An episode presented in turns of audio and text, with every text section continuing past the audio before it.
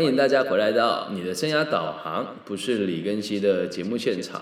那今天这一集呢，算是特别企划，是要跟大家分享最近生活上遇到的一些状况，还有小小的问题，也算是一种 vlog 的感觉了哦。那今天的题目叫做以身作则，自我修复。也希望大家知道，身为一个生涯规划的工作者啊，自己就应该要以身作则。先讲一下这挫折感从从 从哪里来的。先讲第一件事情哦。第一件事情之前在这个节目直播的时候有提过，就是我有一位同志的朋友，也不算是学生吧，就是他有感情的问题的时候，他都会问我。然后因为他的他的这个个性也比较呃比较偏向于男性啊，就他是在同志里面属于这个呃男生里面的男生的这个角色哦。然后呢，就是他也会健身啊，我也喜欢健身嘛。那我看到他有时候穿那个肌肉的照片的时候，因为在我的世界里面，我不认为我跟他有任何的情愫，所以我就跟他讲说，他也很猛哦，辣哦，帅哦。然后他有时候我就跟他讲说，他心情有没有好一点啊？然后他会回复我说，你你还好吗？然后我说说很棒，然后就传个爱心。因为在我的世界里面，我个人认为。呃，大家都知道我不是同志，我个人认为啦，因为我本来就不是嘛，然后再加上大家都是男生，而且他他的他的外形也是比较阳刚的，所以我就更不可能跟他发生情愫嘛。然后有一次就是我有写一首歌，我忘记是写什么了，然后就刚好他有打打，他就传讯息给我。然后他讲，哎，那首歌好听哎。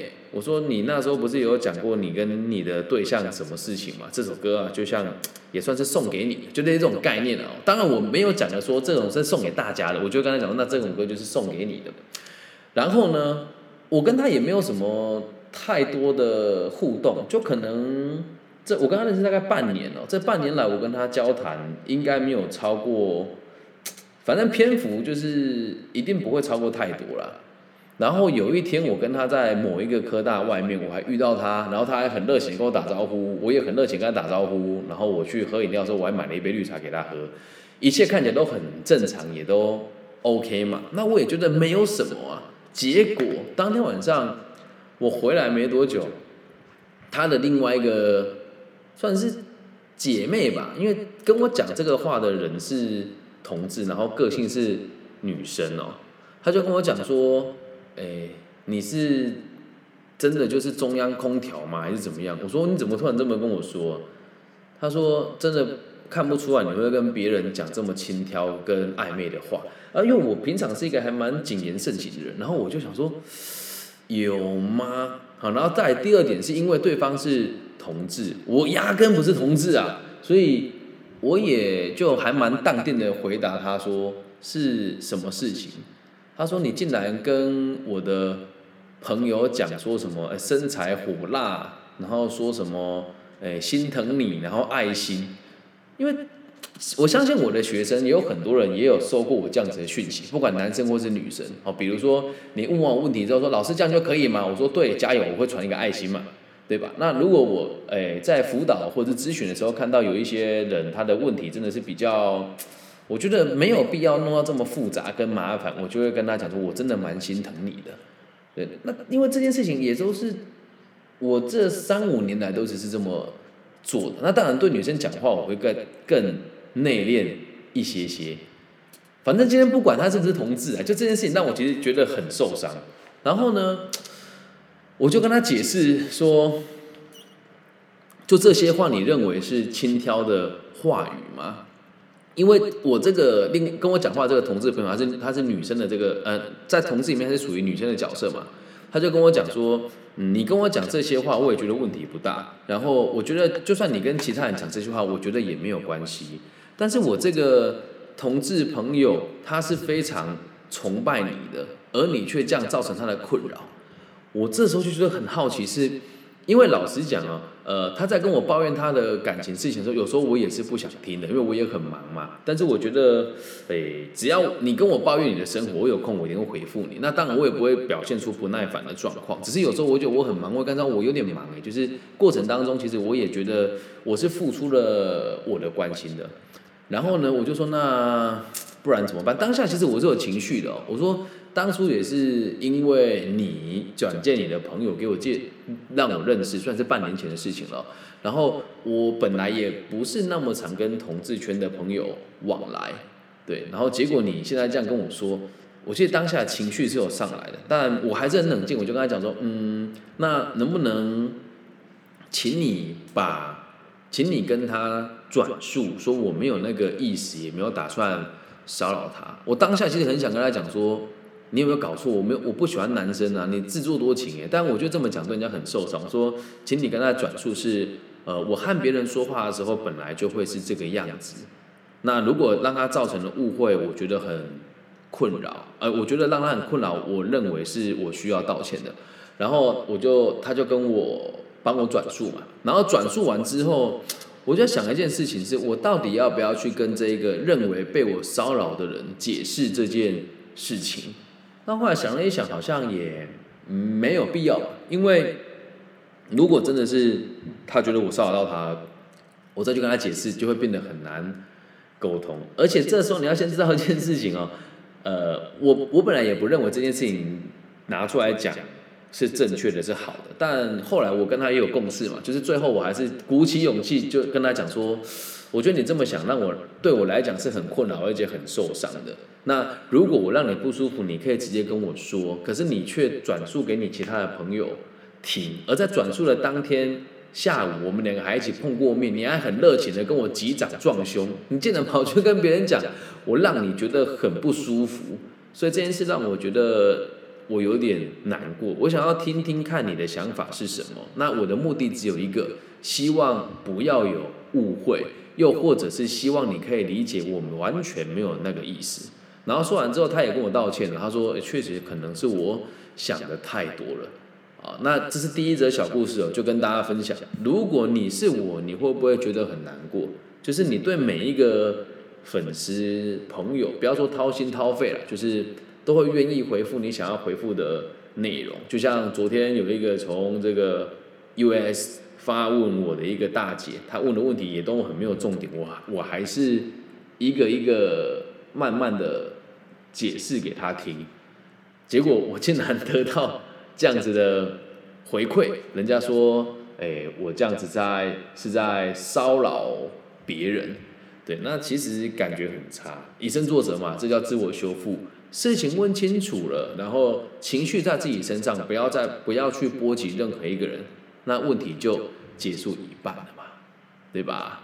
然后再来第二个小故事也蛮特别的，嗯，就是我最近一直在做。音乐嘛，虽然也不是很成熟啦，但一直以来我都是一个很自我的人，所以不管旁人怎么说，或者是呃，有的人就直接跟我讲说，你做这个东西素质很差，不要再做啦，等等的。然后因为这些都是老朋友，所以老朋友讲这句话，我就跟他讲，我就我就是这样啊，不然你要怎么样？我也没有爱找你啊，我又不收钱，你不听你也不教我，随便嘛。结果呢，我就很认真一直做，做了好几首。那偏偏我有一个学生。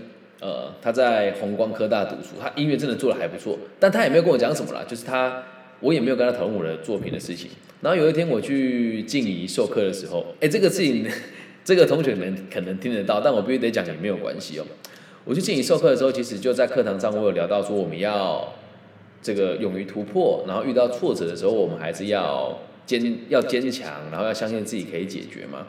然后，因为在课堂上，我就有说我的 I G 做什么音乐。他听完之后，他直接跟我讲说：“你这个音乐真的是不行。”哎，我先说，他是他是他是正面的，是善良的。他这么说的原因，真的是希望我可以做得更好，我都可以理解哦。但是在我如此强大又幼小的心灵里面，突然被一个小女生这么讲的时候，我的心里其实是很难过的。因为在我的探索过程当中，一来是我没有时间做太多的学习。然后二来是也算是爱面子吧，就是在台中的前三届的嘻哈老舍派对，都是由这个姚姓的老板黄信宪，然后还有一修最以前的学长，还有 Jason 啊，咱们现在可能有一些还有在玩老舍的朋友一起做的。那虽然我也不是很熟悉，但我在这个地方做他们的主持，也做了前两届嘛。现在这个派对都非常的豪华。然后看到就是因为我们当时的努力，现在玩老舍的小朋友玩的这么的好，其实我心里面是很开心的。但是被一个小女生突然说你做这个真的不行，我当下的玻璃心真是碎了一地，你知道。然后回家之后，因为其实我是很感谢他的，我觉得他这个行为完全都没有错。然后他也是真的为我好，他也很热情的跟我讲说：“老师，我是你的粉丝，如果你要的话，我可以帮你混音，我都知道。”他一定会帮我做。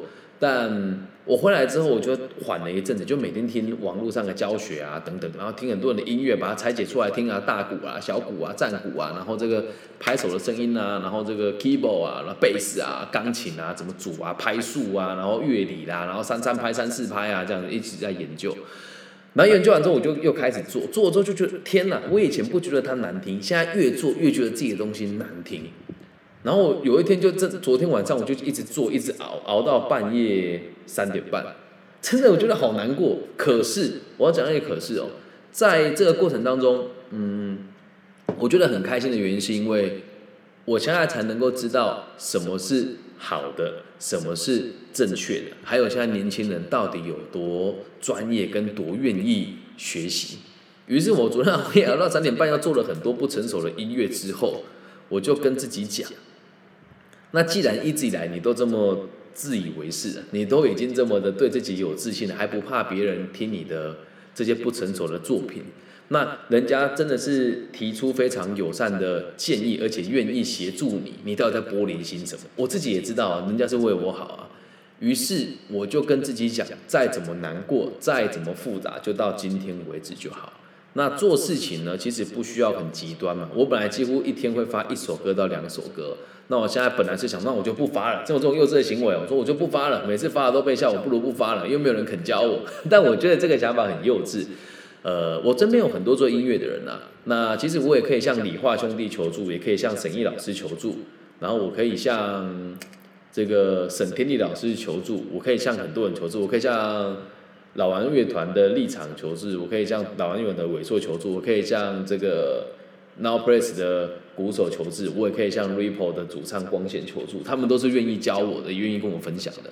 但是我就没有这么做，因为，嗯，也有一种奇怪的想法了哦，是因为我做演说跟做自媒体也一样，我没有跟任何人学，就是一直在错误中摸索成长，才能够有今天一点小小的心得。所以我想用一样的方式来学习另一个专业。那现在我们一位安婷朋友跟我说，听到我的音乐觉得很有趣，有我的味道，就开始敢。呃，觉得敢开始就好厉害了，嗯，也对啊。但是换个方式说，如果我一直停留在敢开始就对了的话，就有点自我安慰的感觉了。所以每个人的成长都是伴随着某程某种程度上的痛苦跟不堪的。所以这这就这两个事件，我觉得我有以身作则，不停的在挫折当中自我修复，然后不停的成长。我每天都要跟别人讲要加油，每天都要跟别人讲要坚持，每天都要跟别人讲要知足常乐，而我确实也用了很正确的方式来让我自己加油、知足、跟常乐，还有努力。所以当我看着别的老师的时候，在跟孩子说你要加油、你要坚持、你要努力哦，而这些本身是从来不阅读也不运动的，我就会觉得有点可惜。所以在这两件小小的事情当中，对我来讲，嗯，也可以算是大大的打击吧。但是不过这么不就这么走过来了吗？对吧？事情是可大可小了。然后还有第三件事情，我觉得没有什么大不了的，就是嗯，我有一种很奇怪的感觉，就是我做了这么多节目放在网络上，然后从今年开始到现在已经月中了嘛，也有可能是因为台湾的疫情没有像过去那么的严峻，所以在这个领域里面的收益是直线下降的。去年经营到现在的收入是现在收入的十倍左右，而现在也是掉入谷底吧。就是我这么频繁的播放节目，然后粉丝好像有增加，但是我的呃这个广告的收益跟代言却直线的下降。那还是回归到根本哦，这个会不会影响到我的工作跟收入？其实不大会。但是是一种感觉，就是平常自己在企业界跟在学校里面的钟点费是 不菲的，然后自己在网络上用免费的方式做，却做的这样子零零散散不成气候，花里胡哨，就也会觉得自己这么做也不知道对还是不对。但是我还是要跟大家坦诚，就是这件事情我知道我做的也很傻，因为呃，我曾经以为听的人很多，但是后来我仔细的去观察之后，发现会认真听的人真的就只有几个而已。那你的听众哦，都会像流星一样突然出现，又突然消失，又突然出现，又突然消失，然后慢慢的就觉得也是得失心啊。所以现在在做节目的时候，我也会一直问自己：我到底一个礼拜要制作几集？然后我的内容要不要做一些修正跟更动？而我的每一次小小的改变，也都会带来我课纲的的这个调整，就包含我在这么多学校授课教人家怎么做 podcast 的时候，也会有一种很神奇的感觉：是我这样教育别人做这件事情是正确的吗？啊，那。虽然说跟其他人比起来，我的 podcast 的收入是算还不错的了，但是我的知识内容跟我平常的收入是比这个还要高很多的，我也都会怀疑我自己。但是记得一件事，做你自己喜欢做的事就对了，了解吗？我会继续以身作则的来做这件事情。那如果原本没有什么好比较的，也没什么好痛苦的啦。但自己现在在就读 EMBA，看我身边的同学赚钱是如此的容易，脑袋是如此的灵光。那我在他们眼中我是有潜力的年轻人，但我却选择了每天花。两个小时的时间来做我的自媒体，它确实也是不赚钱的。但是希望世界可以更安定的这个想法，我始终都没有改变过。所以我也很坦诚的让大家知道，说我也是迷惘的。只是会有人说，哎，你这样算不算无病呻吟？嗯，也算吧，因为毕竟自己的收入跟生活并不是太差。但如果以金钱来衡量彼此迷不迷惘的话，我觉得也太过于肤浅了。对啊，所以希望大家能够理解。呃，你一个月赚三万五万，跟一个月赚十几二十万的烦恼，其实都是差距不大的，了解吗？所以也希望大家，你人生迷惘的时候，有痛苦的时候，不妨找我聊一聊。现场有留言说，听到这段话的疲惫被疗愈了，谢谢谢谢。那这样子这样，如果有这种感觉的话，我们的节目的存在就。足够了，就包含我现在哦，有时候去看我在台湾的这个 Chartable 这个平台的排名，看到自己掉到六十几名以外，都觉得好好难过。然后就像我在播直播，其实得失心也很重啊。你们可能都没有这种感觉哦，就是因为一般人直播都是播一些没有没有不需要动脑娱乐的东西，而我的直播是经过气化的，而且每一集都是有内涵的。那我每一天都站在大家的。面前在阐述我的内容，而且最可怕的事情是，是直接让大家打分数的。什么叫打分数？就是会看到人人流量啊。那现在有人跟我讲说，真的假的？因为迷惘是正常的，本来就很正常，所以你不要去看那些道貌岸然的，觉得人生没有问题。没有，每个人人生都充满各种问题啊。然后小蔡同学说，迷惘都听我的节目，然后原地复活。嗯，可能吧，这好像被有点毒鸡汤，但也是我存在的目的之一嘛。所以我每天承受的压力其实也很大，金钱不是我最大的压力来源，而是我你你要换你要去换个角度想，跟站在我的角度去思考。如果你是我，你平常的演讲内容跟你的授课的这个评分都是满分，如果是一百分的话，评分都在八十五到九十以上。然后你要每天在网络上公开你的言论，让每个人放大检视你的一言一行一句。一语，然后还要看别人直接给你打分数，就是你的流量的高低，每天都要站上一个这么可怕的舞台。如果我们做直播可以用类比跟比喻的方式的话，就很像你在一个夜市的摊贩当中直接立了一个牌子，然后在现场说书给大家听。而过往的人他不会给你钱，你也知道，但你的唯一的祈求跟希望就是有更多人可以听你说什么，而来听的人有时候是二三四个人，有时候是一两个人。每天要站上这舞台的时候，我都是挣扎很久的。嗯，但还是那一句话，努力学习啊，努力学习啊！既然都开了这个头，我得对自己有责任。那我也会继续播吧，反正我没什么休闲娱乐啊，别人打电动，别人。去网红店吃饭，然后别人追剧，我就拿来做这件事情。我每天都这么做，久了之后，感觉会变得很厉害，会很无敌，但没有，每天也都是有压力的。那有人说我的竞争对手会来看我的直播跟回放吗？嗯，我觉得应该不会，因为我的内容很艰深，而且量蛮大的，我的对手通常不会那么上进，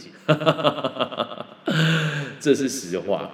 因为我我今天在经济大学演讲，我觉得这也蛮妙的。我跟学生说，一开始我说我认为我是全台湾颜值最高、身材最好、钱赚最多、实务经验最好的老师，大家认同吗？没有人认同。但是两个小时的课程之后，有二十四位同学打认同，只有三位同学不做表态。那其实这就是我做这个行业真正的含义。我不是想跟别人比较，也不是想要赢过别人，我只是单纯的认为生涯规划可以做的。更好，有人说因为你我比较不迷惘谢谢根基，不要这么说啦，谢谢你，Peter 我们都已经认识这么久了，嗯，所以希望大家能够理解我做这个节目也是真的是豁出去了。那有时候看看别人在做那些节目，不能批评，也不能说他不好，但是别人这么做流量反而比我还要更高的时候，我就在想。那我要为了我的自尊心来修改我的节目内容吗？而每次到最后的答案都是 no。我要坚持我原本想做的事情，把正确的东西放在网络上，然后让人家想收听的时候可以理解，然后让人家在难过的时候可以有个抒发的管道，然后让每个人都知道，当你迷惘了又想改变了，有一个人可以无条件的协助你，就是我。那希望可以因为这样子，让更多年轻的生命找到他要的。出口，也希望可以透过这样子的管道，呼吁更多人可以把事情做正确，为自己负责。嗯，我觉得最近的自己有很大的改变了，所以心态上也圆融很多，也比较没有那么的偏激。嗯，还有很多很私密的事情，我想一想要怎么跟大家分享再说吧。那如果你也有想要听听我的真心话，或是生活里面遇到一些小小的挫折，你可以跟我讲说。你想要听我最近遇到比较辛辣的事，我也会一一跟大家分享，好吗？那今天的节目就到这边喽，希望大家喜欢，也希望大家能够理解迷惘是必然的。我会继续以身作则，自我修复，陪在你我的身边。我爱你们。那本节目也接受各种不同的方式的赞助，五块十块不嫌少，五万十万也不嫌多啊！大陆地区的朋友呢，你可以呃私讯我网易云的频道，或者是加我的微信，我的微信号是 B 五幺五二零零幺。那如果是其他地区的朋友，你可以透过你的搜寻引擎找我的名字，我叫李庚希，木子李，长庚的庚，王羲之的羲。希望我们节目的存在能够对你们带来更多不同的启发。拜拜。